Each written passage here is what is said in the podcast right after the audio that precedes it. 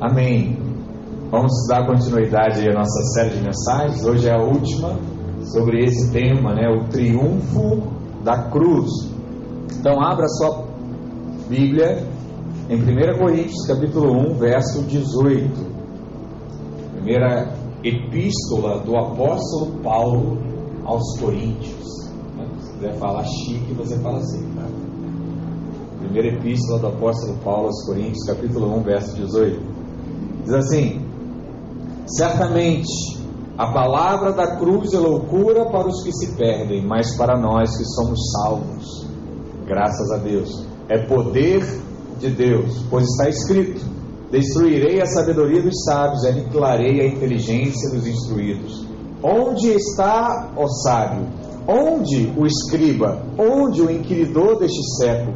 Porventura, não tornou Deus loucura a sabedoria do mundo? Visto como, na sabedoria de Deus, o mundo não o conheceu por sua própria sabedoria. Aprove a Deus salvar os que creem pela loucura da pregação. Porque tanto os judeus pedem sinais como os gregos buscam sabedoria. Mas nós pregamos a Cristo crucificado, escândalo para os judeus, loucura para os gentios. Mas para os que foram chamados, tanto judeus como gregos, pregamos a Cristo, poder de Deus e sabedoria de Deus. Porque a loucura de Deus é mais sábia do que os homens, e a fraqueza de Deus é mais forte do que os homens. Vamos orar mais uma vez, Pai, em nome de Jesus. Toma esse momento em tua presença, fala o nosso coração através desta palavra. Que estejamos prontos, ó Deus, para ouvir do teu Espírito falando conosco. Que haja a transformação necessária. Tudo aquilo que o Senhor deseja construir em nós, que seja feito dessa forma. Em nome de Jesus, diga amém. Irmãos, em nossa história de mundo natural, existiu certa vez um grande líder, e talvez você estudou nas suas aulas aí de história chamado Napoleão Bonaparte. E ele conta, né, um dos seus contos, que é dado a ele, diz que ele ficou tão impactado ao ler acerca da morte de Jesus na cruz, que ele disse algo. Ele falou o seguinte: Eu estava fazendo uma revolução na força da guerra. Mas lendo as páginas deste livro, né, da Bíblia, descobri que Cristo fez uma, uma, uma revolução muito maior do que eu, sem violência e sem destruição. Fez a revolução do amor e da liberdade espiritual, mediante o seu sangue na cruz. Então você sabe, Napoleão Bonaparte foi um grande é, líder né, da sua época, levou a França a conquistar muitas coisas. E ele dizia né, que tudo aquilo que ele conquistou na força do braço, na força da guerra, não se compara àquilo que Cristo fez sem derramar uma gota de sangue dos outros, né? derramou só a dele. E tudo isso reforça essa ideia que nós temos ministrado, que a mensagem da cruz, ela é o centro do Evangelho. Todo encontro, quando nós chegamos nessa parte do encontro, algo de poderoso acontece. Porque aquilo que retrata o que Deus fez e o que Deus continua fazendo se resume à mensagem da cruz. A morte do Cordeiro tira o pecado do mundo e traz vida a nós. O sangue do justo derramado na cruz em nosso favor deve ser a nossa ênfase principal. Você fala assim, pastor, eu fui convidado para falar numa igreja, numa cela, numa reunião. Sobre o que, que eu falo? Fale sobre a mensagem da cruz. Um homem sem pecado morreu para te salvar. O Filho de Deus fez homem encarnado e foi para uma cruz sem ter pecado algum. Sabe o que significa isso? Esse é o maior exemplo do amor. Amor de Deus. E é isso que toca as pessoas. Às vezes a gente acha que as pessoas vêm a Cristo por medo, vêm a Cristo por frustrações, vem a Cristo por dificuldades. Não. As pessoas vêm a Cristo por causa do seu amor, se sentem amadas, procuram a Ele pelo amor dele. E é isso que nós devemos anunciar.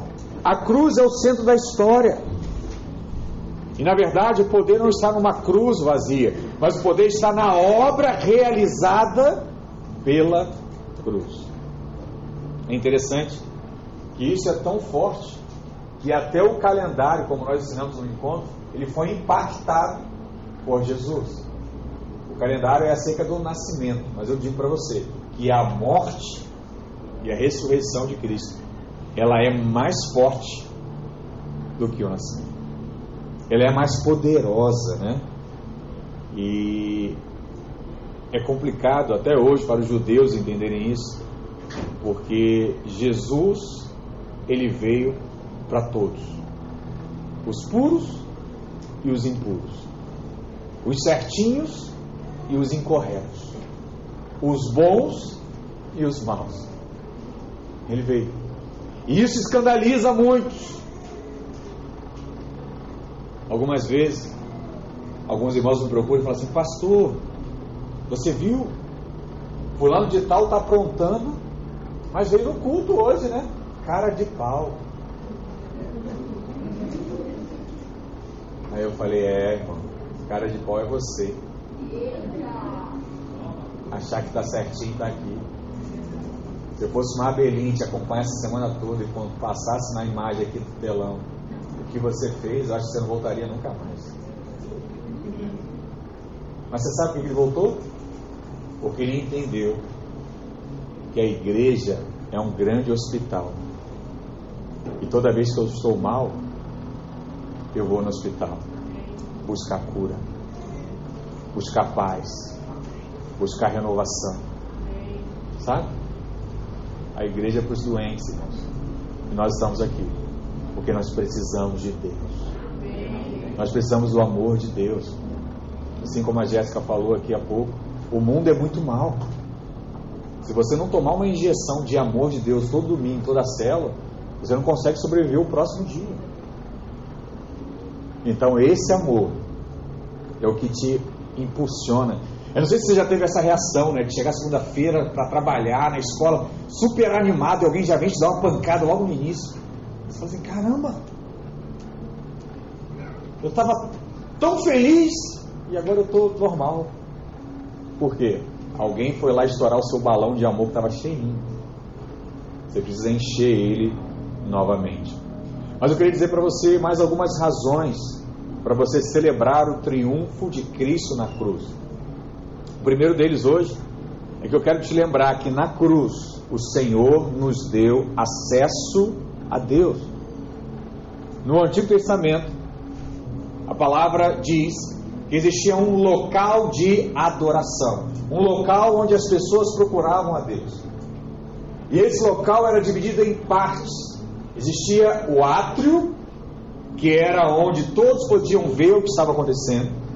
Existia o lugar santo, onde havia a preparação para entrar no próximo local, chamado de Santo dos Santos.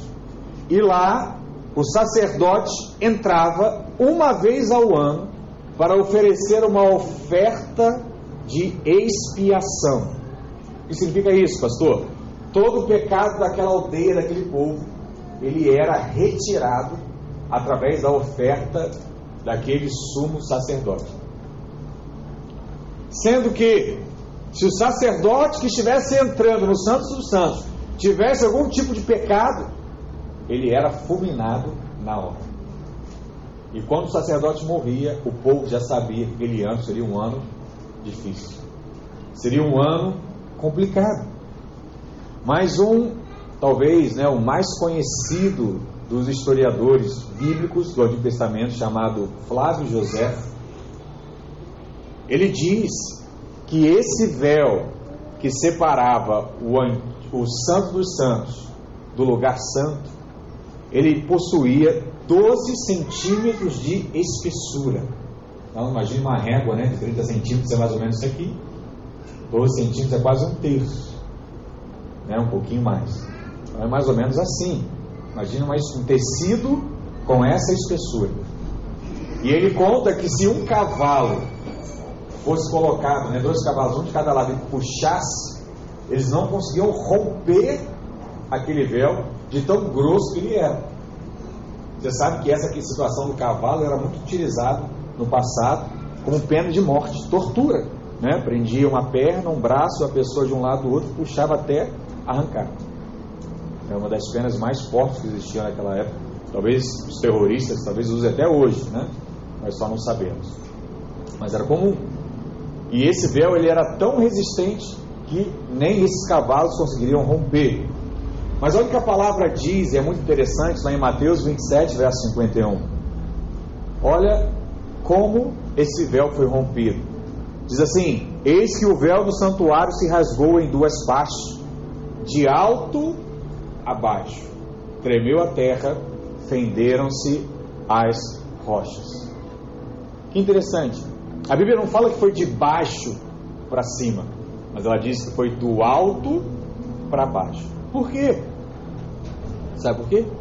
Porque quem começou rasgando esse véu não foi o homem. Sabe quem foi? O próprio Deus. Só Deus, na sua força, no seu poder extraordinário, poderia fazer tal coisa.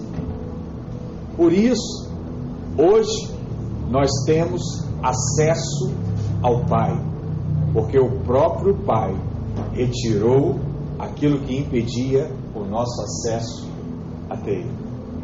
Hebreus 10, 19 diz assim: Tendo, pois, irmãos, intrepidez para entrar no Santo dos Santos.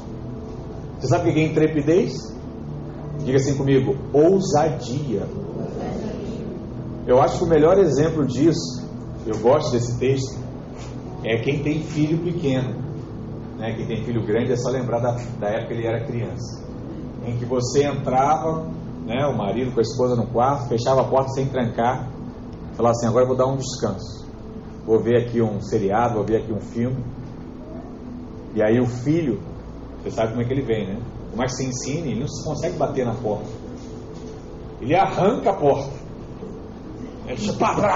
A porta abre, ele já pula, vai no teu colo na cama. Peraí, rapaz, você está machucando. Quem está com o filho bebezinho ainda espera, você vai ver, isso vai acontecer com você. E essa talvez seja a maior expressão do que é entrar com intrepidez no Santo Santos. O relacionamento que Deus espera seu é esse. Sabe quando você fala assim, pai? Lá em casa assim, né? Pai! Aí você não responde. Pai! Aí não fala nada. Pai!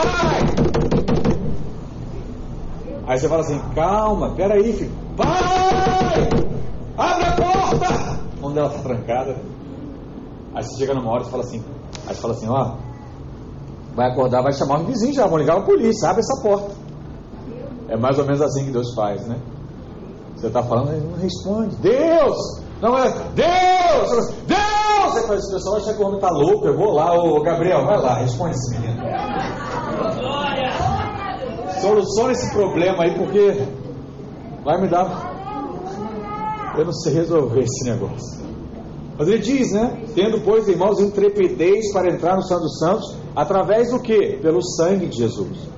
Pelo novo e vivo caminho que ele nos consagrou pelo véu, isto é, pela sua carne. Tendo, tendo grande sacerdote sobre a casa de Deus, aproximemo-nos com sincero coração e plena certeza de fé, tendo o coração purificado de má consciência e lavado o corpo com água pura. Guardemos firmes a confissão da esperança, sem vacilar, pois quem fez a promessa, ele é fiel. Bom, se ele fez a promessa, ele vai cumprir. Engraçado que eu tenho esse conceito tão forte no meu coração que Deus ele fala, ele cumpre, que essa talvez seja uma das missões mais difíceis que eu tento carregar como pai. Eu falo para minha esposa: tudo que nós prometemos para os nossos filhos, nós temos que cumprir, porque nós somos a expressão de Deus aqui na terra. Então eles têm que aprender que se o pai falou, aquilo vai acontecer.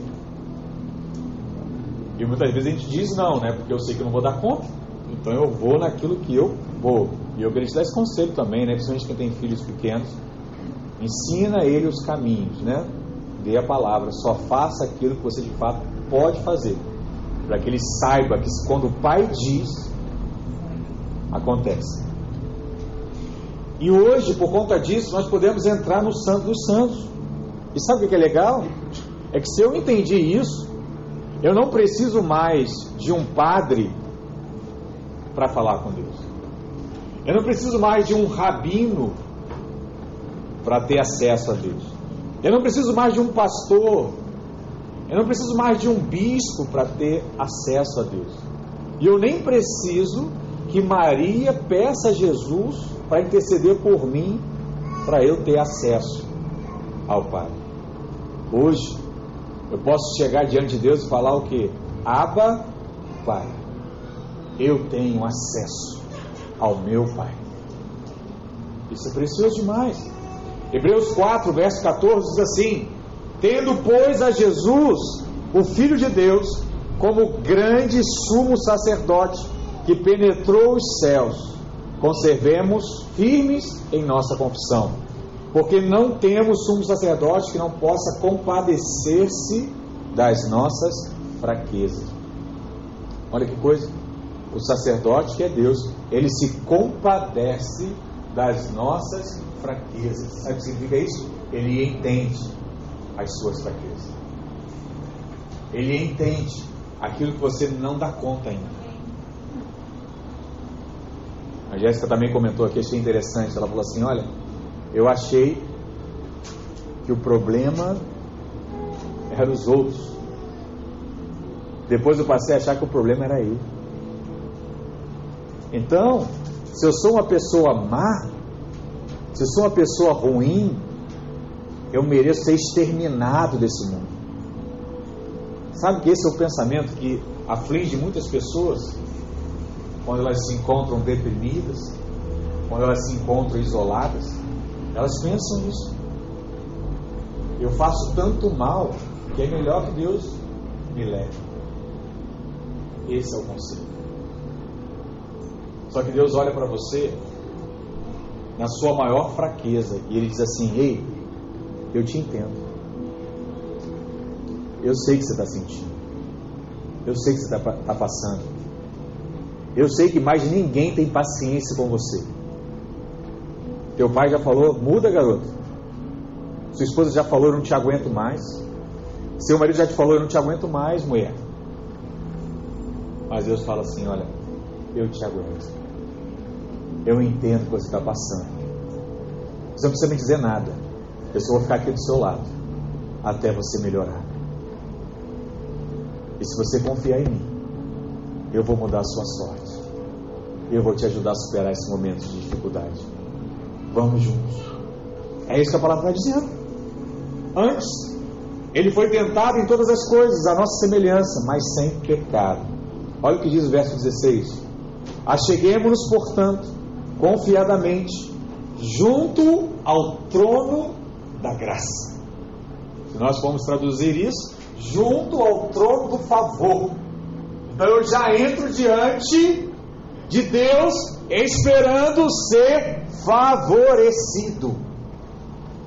Lembra do exemplo de Esté, quando chega diante do rei e ele estende o cetro? Ela ali ainda estava com medo. Será que ele vai estender? Será que não vai? Porque ele pode me matar. Não, você entra no mesmo lugar de decisão, já sabendo. Ali o favor vai cair sobre a minha cabeça. Junto ao trono da graça, a fim de, olha o que ele diz, recebermos misericórdia e acharmos graça para socorro em ocasião oportuna. Olha o que ele diz, a fim de que, irmãos? Versículo 16 diz: a fim de, será que é receber pauladas nas costas pelos erros que você cometeu? É isso que dá lá? A fim de receber condenação, a fim de receber ameaça. Olha, você vai para o inferno, rapaz. É isso que diz o texto? Não. Quando você fala com Deus, sabe o que você recebe? Misericórdia. Sabe o que você encontra? Graça. Sabe o que você acha? Socorro. O diabo ele é tão sujo que ele diz para você: Filho, você está pe tá pecando. Vai procurar Deus, ele está irado com você, ele vai te pegar. Ele vai acabar com você, ele vai puxar os seus cabelos, ele vai dizer para você: não foi você que se envolveu nisso? Se vira, rapaz. Eu lavo as minhas mãos. É isso. Aí quando o diabo fala isso para você, você tem coragem de orar a Deus? Nenhuma. Porque qual é o filho que apronta e quer voltar para ouvir o pai falar? Eu não te avisei? Essa é a imagem que nós temos de Deus. Só que Deus diz: vem, intrepidez, quebra a porta, entra no quarto, pula no meu colo. Mas eu estou todo sujo. Eu estava na lama, com a minha roupa toda rasgada. Ele diz: Ei, rapaz, entra no trono da graça, a fim de receber, sabe o que? Misericórdia. Sabe o que é misericórdia? Não receber o mal que você fez. Você cometeu um crime e você foi absolvido. Isso é misericórdia. Você fez uma coisa errada e Deus simplesmente apagou. Esse é o exemplo da misericórdia. E a graça, pastor? A graça, vou te contar o que é. Você está lá com o seu carro, novo, andando na rua. E aí, você usou todo o seu dinheiro para comprar o carro e não teve como pagar um seguro. E você encontra um outro carro na sua frente. Você pega o seu celular, olha o WhatsApp dirigindo. Todo mundo sabe que você não pode. Mas você foi lá e olhou. Bateu no carro da frente. Amassou o carro todo. E você não tem seguro. E o outro carro que estava na frente era melhor do que o seu. Aí me sai o dono do carro que você bateu. E assim, rapaz, o que, que houve? Ele é. Não percebi, bati. Você tem seguro? Ele diz, não não tem seguro. E ele olha para você e fala assim: olha, não precisa fazer nada não. Eu vou resolver o meu carro. Sabe qual é o nome disso? Misericórdia. Só que ele vai além, ele entra na graça. Sabe o que é graça? Você bateu em mim, você quebrou meu carro, quebrou o seu também. Eu vou pagar o reparo do seu carro. Aleluia. Entendeu a diferença de misericórdia para graça? Deus fala, a fim de que receba misericórdia. Se você crê mais um pouquinho, você recebe graça. E se a graça chegar, você encontra o socorro de Deus. Olha que palavra, irmãos. Vem pegar esse texto, sabe? Escrever na sua agenda, no seu celular, na tela do seu computador, na porta do seu quarto. E falar: Olha, eu entro porque eu vou receber misericórdia e graça. E sabe quando? A Bíblia diz: na hora do socorro, no momento oportuno, no caos, quando não há mais saída. Deixa eu te falar uma coisa. É tão bom poder ler isso na palavra de Deus. Sabe por quê? Porque essa palavra nos traz segurança, paz, alegra nosso coração, nos dá descanso. Eu não preciso mais de intermediário. Eu tenho acesso a Deus porque o véu foi rasgado. Essa é a promessa de Deus para nós. Se Deus rasgou o véu, olha para cá, não tente costurar ele de novo. Sabe o que significa isso? Não tente colocar uma separação entre você e Deus de novo. Não existe mais. Só existe você mesmo construir. Quantos estão entendendo? Diga amém. amém. Segundo, na cruz a rejeição ela foi removida. Se há um espírito que ofende, é o espírito da rejeição. Alguns irmãos aqui provavelmente já foram rejeitados em algum momento da sua vida. Alguns foram até pior, né? foram abandonados de fato pelos seus pais, não conheceram pai, não conheceram mãe, não teve essa palavra de carinho, nunca ouviu um eu te amo. E tudo isso é muito complicado. Toda pessoa que já sofreu algum tipo de abandono sabe o que significa rejeição. Mas eu quero dizer uma outra coisa. Jesus na cruz, ele derrotou também o espírito de rejeição. Sabe por quê? Porque teve um momento na vida de Jesus que ele também se sentiu rejeitado. Olha que saiu isso, pastor. Mateus 27, verso 46. A Bíblia diz, né? Por volta da hora nona, clamou Jesus em alta voz, dizendo: Eli, Eli, lama sabachthani. Deus meu, Deus meu, por que me desamparaste? Ele sentiu a rejeição do Pai por conta dos nossos pecados. Sabe por quê? Porque Deus não pode ter parte com o pecador. Ele não poderia falar conosco se nós fôssemos pecadores. Então, naquela hora, o espírito de rejeição entrou sobre Jesus e ele o venceu. E hoje, esse espírito não pode mais agir na sua vida. Se você assim o já sentiu, Deus retirou da sua vida nessa hora, nesse momento. Pastor, como eu posso crer nisso? Olha o que diz lá em Isaías 49, verso 15.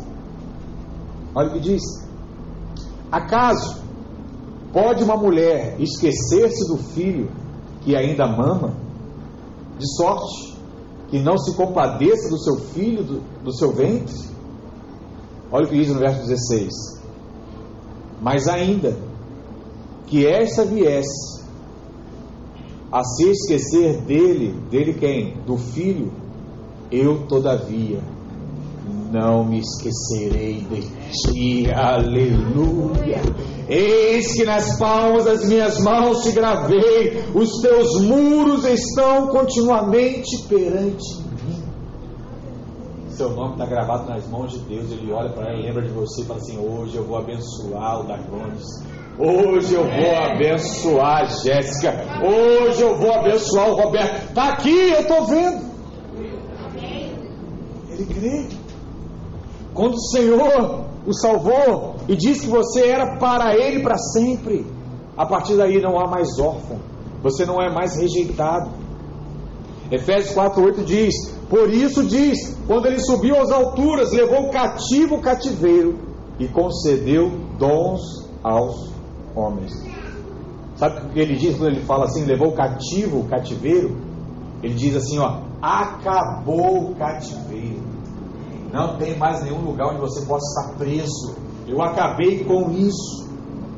Acabou tudo aquilo que te prendia, aquele que te humilhava, aquele que te adoecia. Ei, a vitória chegou. Ele ressuscitou. Ele está vivo. O que, que nós dizemos? Maior aquele que está em nós do que aquele que está no mundo. Uma criança saudável, uma criança que tem fé em Deus, ela não é mais abalada pelo bullying na escola. Porque ela sabe, maior é o que está nele do que o que está no mundo. Deus já venceu todas essas dúvidas que possam estar na minha mente.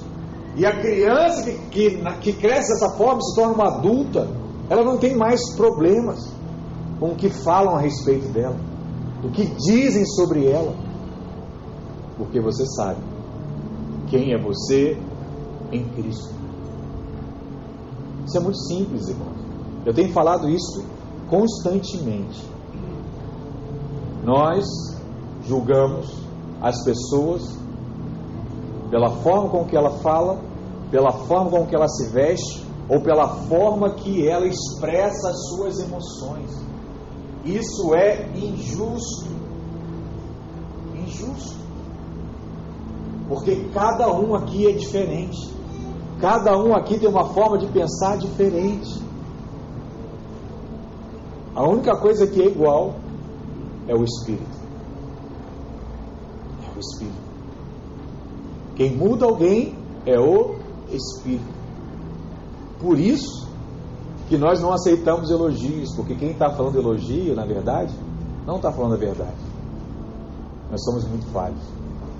O único que merece elogio, sabe quem é? É Deus. Deus é o único perfeito. Por isso que quanto mais forte você está em Deus, menos elogio você precisa. Por outro lado, quanto mais fraco você está em Deus, mais elogios você precisa. Eu quero dizer uma coisa: Deus quer te levar para um outro nível. E uma hora você vai entender isso. Por isso que eu não me canso de repetir a mesma coisa.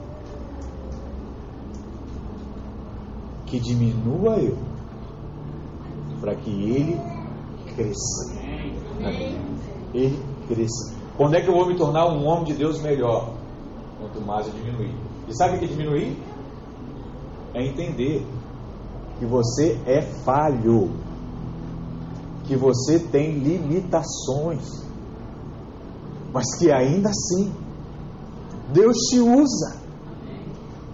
Ainda assim, Deus escolheu você.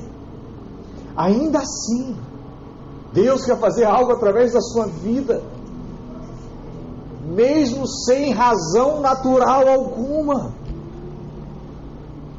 Quem entende que não é mais rejeitado, vive esse princípio. E aí, não tem mais tempo para perdê-lo. Ele quer viver a vida com Deus, cheio de falha, cheio de defeito, cheio de coisas não resolvidas, mas ele vai vivendo, ele vai batalhando, ele vai caminhando, Deus vai transformando. Aí sabe o que é mais precioso? É você cheio de defeito. Alguém vem te abraçar e fala assim: obrigado, porque você não desistiu de mim. Obrigado porque você apresentou Deus para mim.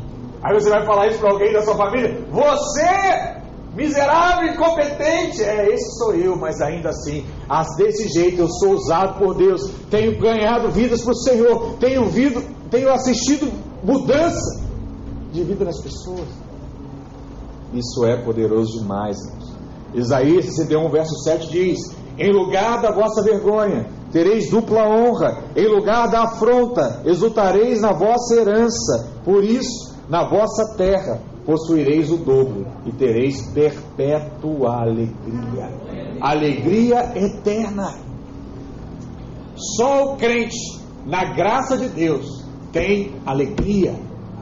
Alegria. Ele entende que tudo é favor.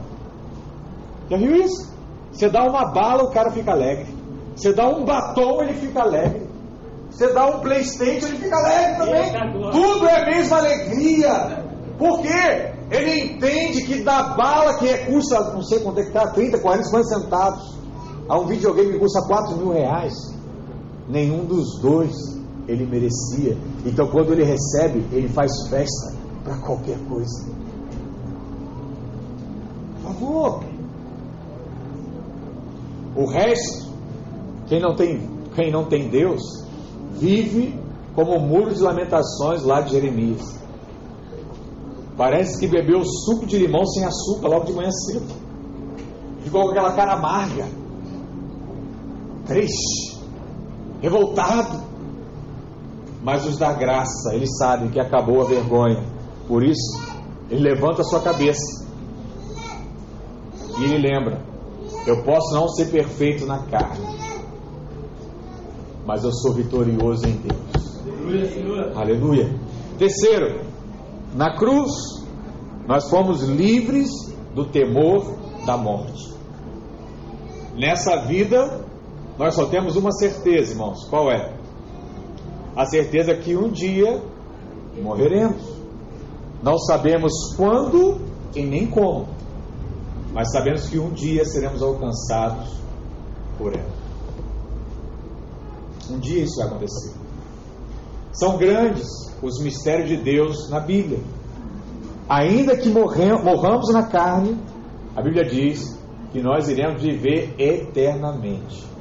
Ou seja, é bom saber disso, porque não há, por exemplo, purgatório. Já ouviu falar essa palavra? Purgatório?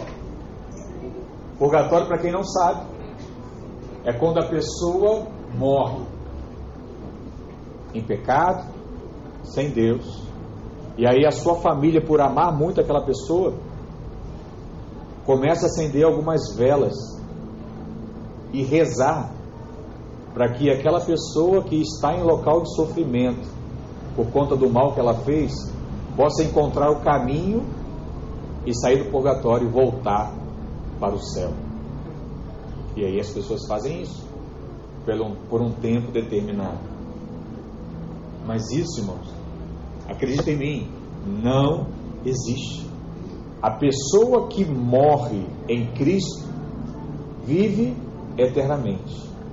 A pessoa que morre sem Cristo sofrerá eternamente. Tem gente que diz que só quem tem Jesus tem vida eterna. Não. Todo mundo tem vida eterna. Ou com Deus, ou com o diabo.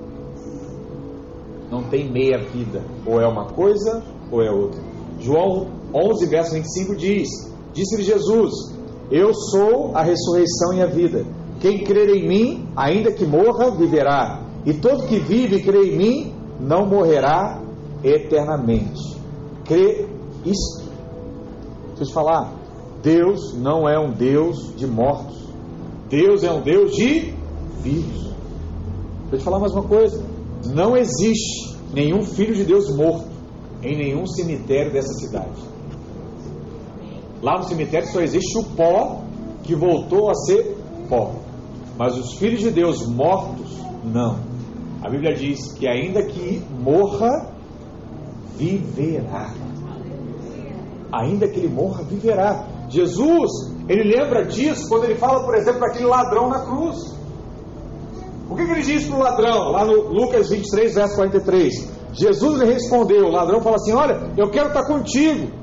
Olha o que Jesus responde: Em verdade digo que hoje estarás comigo no paraíso. Sabe o que isso significa? Quando você para de respirar, na próxima respiração, você já está com Deus. Não tem intervalo. Ai, como é que vai ser, pastor tenebroso? É um túnel de terror, é uma montanha russa. Como é que é nesse momento? É isso. Fechou o olho aqui, abriu o olho lá. E já está você. No lugar que a Bíblia chama de seio de Abraão. Vai estar lá.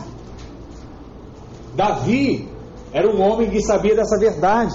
E lá no Salmo 23, verso 4, ele, ele afirma isso. Ele diz o que? Ainda que eu ande pelo vale da sombra da morte, não temerei mal nenhum, porque tu estás comigo, o teu borjão e o teu cajado me consolam. Não devemos temer a morte, porque a morte também morreu na cruz. A vida não termina com a morte, e também não teremos outra vida após a morte. Teremos sim um outro corpo, um corpo que não estará mais sujeito à ação do tempo. Olha que benção um corpo que não estará mais sujeito às doenças, um corpo que não estará mais sujeito às fragilidades. Teremos um corpo ressurreto, glorificado, para o restante da nossa eternidade. Uau! Que coisa preciosa, irmãos. Pastor, aonde está claro que Jesus venceu a morte? Quem está anotando aí hoje tem muitos versículos só para reafirmar a palavra. Olha o que diz lá em 1 Coríntios 15, verso 55. A palavra diz o quê? Onde está, ó morte, a tua vitória? Onde está, ó morte, o teu aguilhão? Você sabe o que é aguilhão? Você assistiu aqueles filmes e desenhos que os escravos ficavam com uma corrente, com uma bola de ferro e aí você só ficava ali com a corrente, é a tornozeleira elétrica daquele tempo, né, o eletrônico. E aí ele não conseguia se mover, porque era muito pesado, então ele ficava preso naquela região com uma corrente e só andava até certo lugar. E Jesus fala: cadê a bola de ferro para me segurar, rapaz?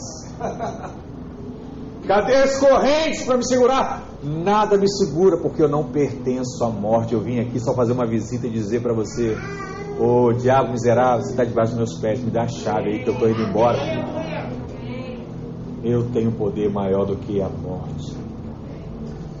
Deixa eu te falar. A morte foi tragada pela vitória. Agora, nós trazemos a imagem do homem do pó, Adão. Essa é a imagem que nós temos hoje. Mas na ressurreição, nós teremos a imagem do Filho de Deus. E nós falaremos: Onde está, ó morte, a tua vitória? Toda vitória, ela tem um tempo de validade. Se você gosta de futebol, você vai torcer lá, seu time vai ser campeão. No outro ano tem um outro campeonato. E pode ter que o outro seja campeão. Quem crê no poder da cruz, a sua vitória não é mensal, não é semanal, não é diária e nem anual. A sua vitória ela é eterna. Ela é eterna. Isso é muito poderoso. Não tem prazo de validade mais para aquilo que Deus vai fazer na sua vida, em nome de Jesus. E por último, acho que eu vou conseguir. Na cruz, nós fomos redimidos da pobreza. Esse é o tema talvez mais polêmico né, na igreja hoje. Mas nós falamos.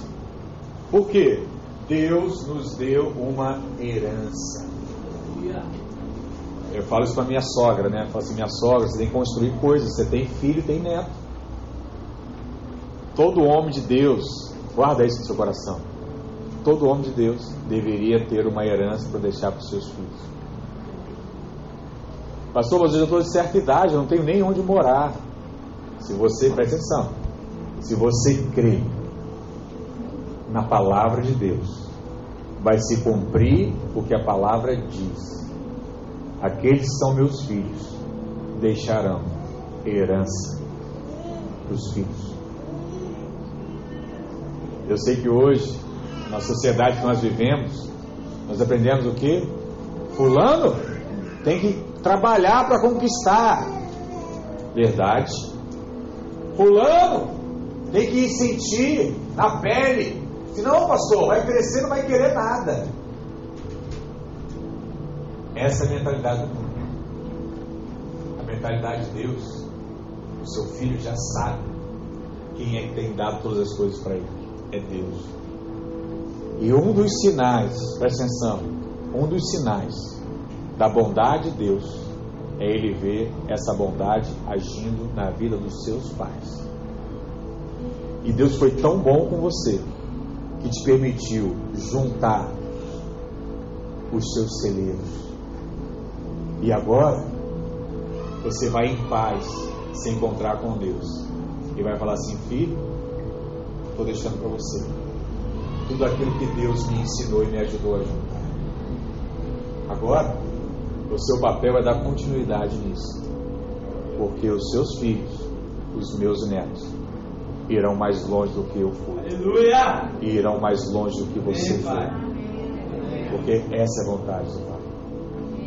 Mas olha o que a palavra diz em Gálatas 3, 29. Diz assim: E se sois de Cristo, tem alguém de Cristo aqui? Também sois descendentes de Abraão. Vai perguntar para o judeu, não sei se você conhece algum judeu, pergunta para ele: Você é filho de quem?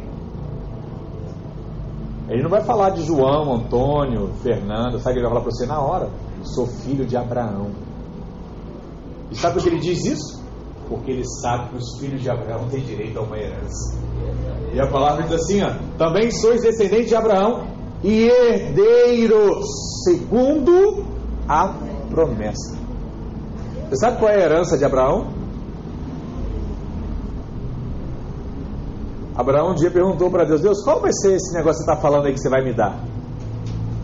Já viu? Filho, filho, criança é assim, né? Pai, qual é o presente que você vai me dar? Aí o pai preocupado, né? Falou assim, não, vou dar um negocinho simples e tal.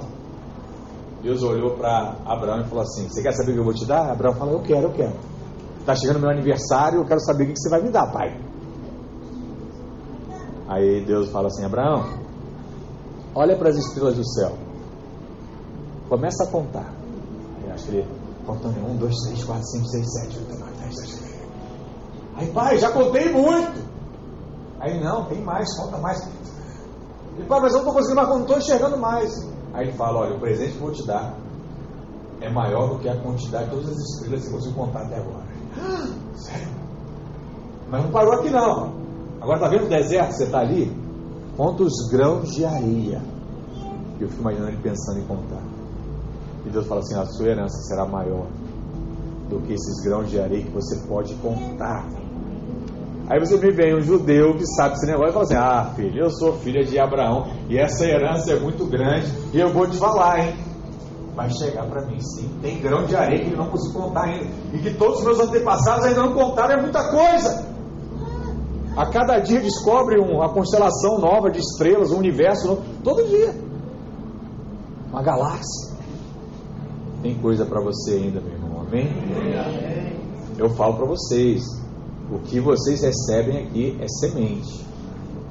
Se você deixar pela cadeira aí quando acaba o culto, eu sou o último a ir embora. Não, eu estou sendo sincero para você. Da irônica até o final. Sabe o que eu fico fazendo? Quando vocês vão embora, eu fico caçando as sementes que vocês deixaram aí. Fala assim, Deus, ele não quis, eu pego, eu quero. Eu quero. Vocês vão ver. Estou fazendo, vocês vão ver. A árvore vai, vai dar muita fruta. Fala, caramba, pastor, quanta fruta bonita. Eu, é, são as sementes aí que vocês abandonaram pelo caminho, viu? Não abandone sua semente, amém? 2 Coríntios 8, 9. Olha o que a palavra diz.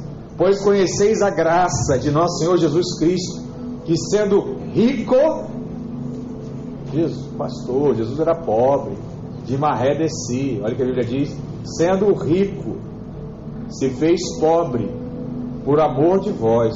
Que coisa, né? Sabe o que isso quer dizer aqui, pastor? É que Jesus, ele só ia naquele shopping da Barra, o, o Village Mall. E eu só ia no Barra Shopping, Madureira Shopping, no Carioca Shopping. Eu só ia nesse shopping. Aí, Jesus, para se encontrar comigo, porque ele me ama, ele deixou de ir no Village, no Fashion Mall, lá no Rio Sul, e veio me encontrar aqui. No Madureira Shopping.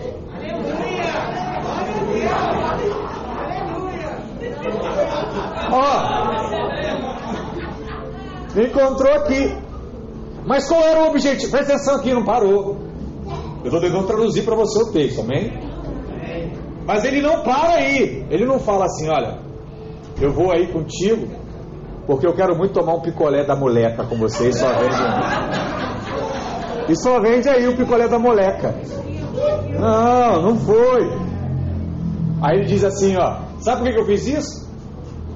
Para que, pela sua pobreza, vos tornasseis ricos. Ele faz o seguinte: ele vai até lá, fala assim: Eu vou tomar esse picolé contigo. Pô, gostoso, hein? Bom, né? É aquele que você só sente o gelo e uma suquinha assim? Pô, delicioso. Muito bom, ele é gentil. Deus ele é assim. Jesus ele faz, ó, é o top. Agora ele diz assim, ó, rapaz, agora vem pro meu mundo. vem pro meu mundo. Aí ele vai te levar para tu comer um sorvete de verdade. Filho. Sabe aquele que é um potinho pequenininho? Tem aqui, ó. É, o, o negócio desse tamanho aqui compra uns 40 picolé. Aí você experimenta, você não sente o gosto do gelo, né? não, sente, não sente a água, né? não sente a, a, a, a gordura, você não sente nada. Você só sente o gosto do negócio, aí você fala, hum, gostoso, né? Né? E você acaba e fica aquele negócio na boca que não sai. É um mistério. Mas eu falo assim brincando, irmãos, porque muita gente ainda hoje se sente agredida ao ler esse texto da Bíblia. Ele fala: vos tornasseis ricos. Não, pastor, isso está errado. Eu não quero, eu não ouso ter essas coisas. O padrão de Deus é ser miserável e pobre e ser feliz com isso. É assim que muita gente ainda acredita. Mas eu quero dizer para você que na cruz, Jesus também levou toda miséria e pobreza. Por isso, é mais comum vê que toda pessoa, depois que se converte a Cristo, sabe o que acontece com ela? Ela prospera. Esse mistério, irmãos, ninguém consegue explicar. Olha para as pessoas que você conhece, que se converteram, e veja se elas não estão prosperando. Alguns prosperam mais rápido, outros prosperam mais lentamente, mas todos, com o passar do tempo, vão melhorando a sua vida. Esse é o padrão de Deus. Estudos mostram que uma criança que nasce e é criada em uma família onde todos são cristãos de verdade, essa criança fará parte de uma geração inevitavelmente mais próspera do que a geração dos seus pais. Sabia disso? Deus vai fazer isso. Alguns irmãos ficam se perguntando, né, pastor, mas como é isso? De que maneira isso acontece? A palavra de Deus te responde. Deuteronômio 8, verso 18. Olha o que a palavra diz. Antes te lembrarás do Senhor teu Deus, porque é Ele que te dá força para trabalhar, para levantar cedo, para estudar. É Ele que te dá força para adquirires riquezas, para confirmar a sua aliança que, sob juramento, prometeu a teus pais, como hoje se vê. Há uma promessa. Pastor, mas não tem como não trabalhar? Não, ele está dizendo, ele vai te dar força para trabalhar. Ele vai te dar força para estudar. Ele vai te dar força para te capacitar. Você vai trabalhar, mas você vai adquirir riquezas. Ouça, irmãos, não é dinheiro, é riqueza. É algo muito poderoso. Para quem crê que Deus fez isso através da obra da cruz. Olha que coisa, três semanas te dando diversos argumentos do que Deus faz através de uma única mensagem a mensagem da cruz. Eu quero perguntar aqui: quantos aqui são filhos de Deus realmente? Amém. Se você é filho de Deus, olha nos meus olhos aqui, eu quero dizer uma coisa. Se você é filho de Deus, você está autorizado a prosperar. Não tem jeito. Isso vai acontecer na sua vida, na sua casa, na sua família. E quem vai colher disso serão seus filhos. E quem vai desfrutar disso serão seus netos. E quem vai contar para todo mundo a sua história serão seus bisnetos. Porque só cresce o negócio. Guarda o coração. Sem a cruz de Cristo, onde estaríamos hoje? Graças a Deus que Ele entregou seu Filho naquela cruz para nos salvar. As bênçãos já foram pagas na cruz. A cruz é a nossa vitória. Nós fomos gerados por Deus, degenerados pelo pecado e regenerados pela cruz. Amém? O pecado acabou com você, mas a cruz te regenerou e agora você é um novo homem, uma nova mulher, para a glória do Deus vivo, em nome de Jesus. Fica de pé, vamos orar ao Senhor Jesus. Amém?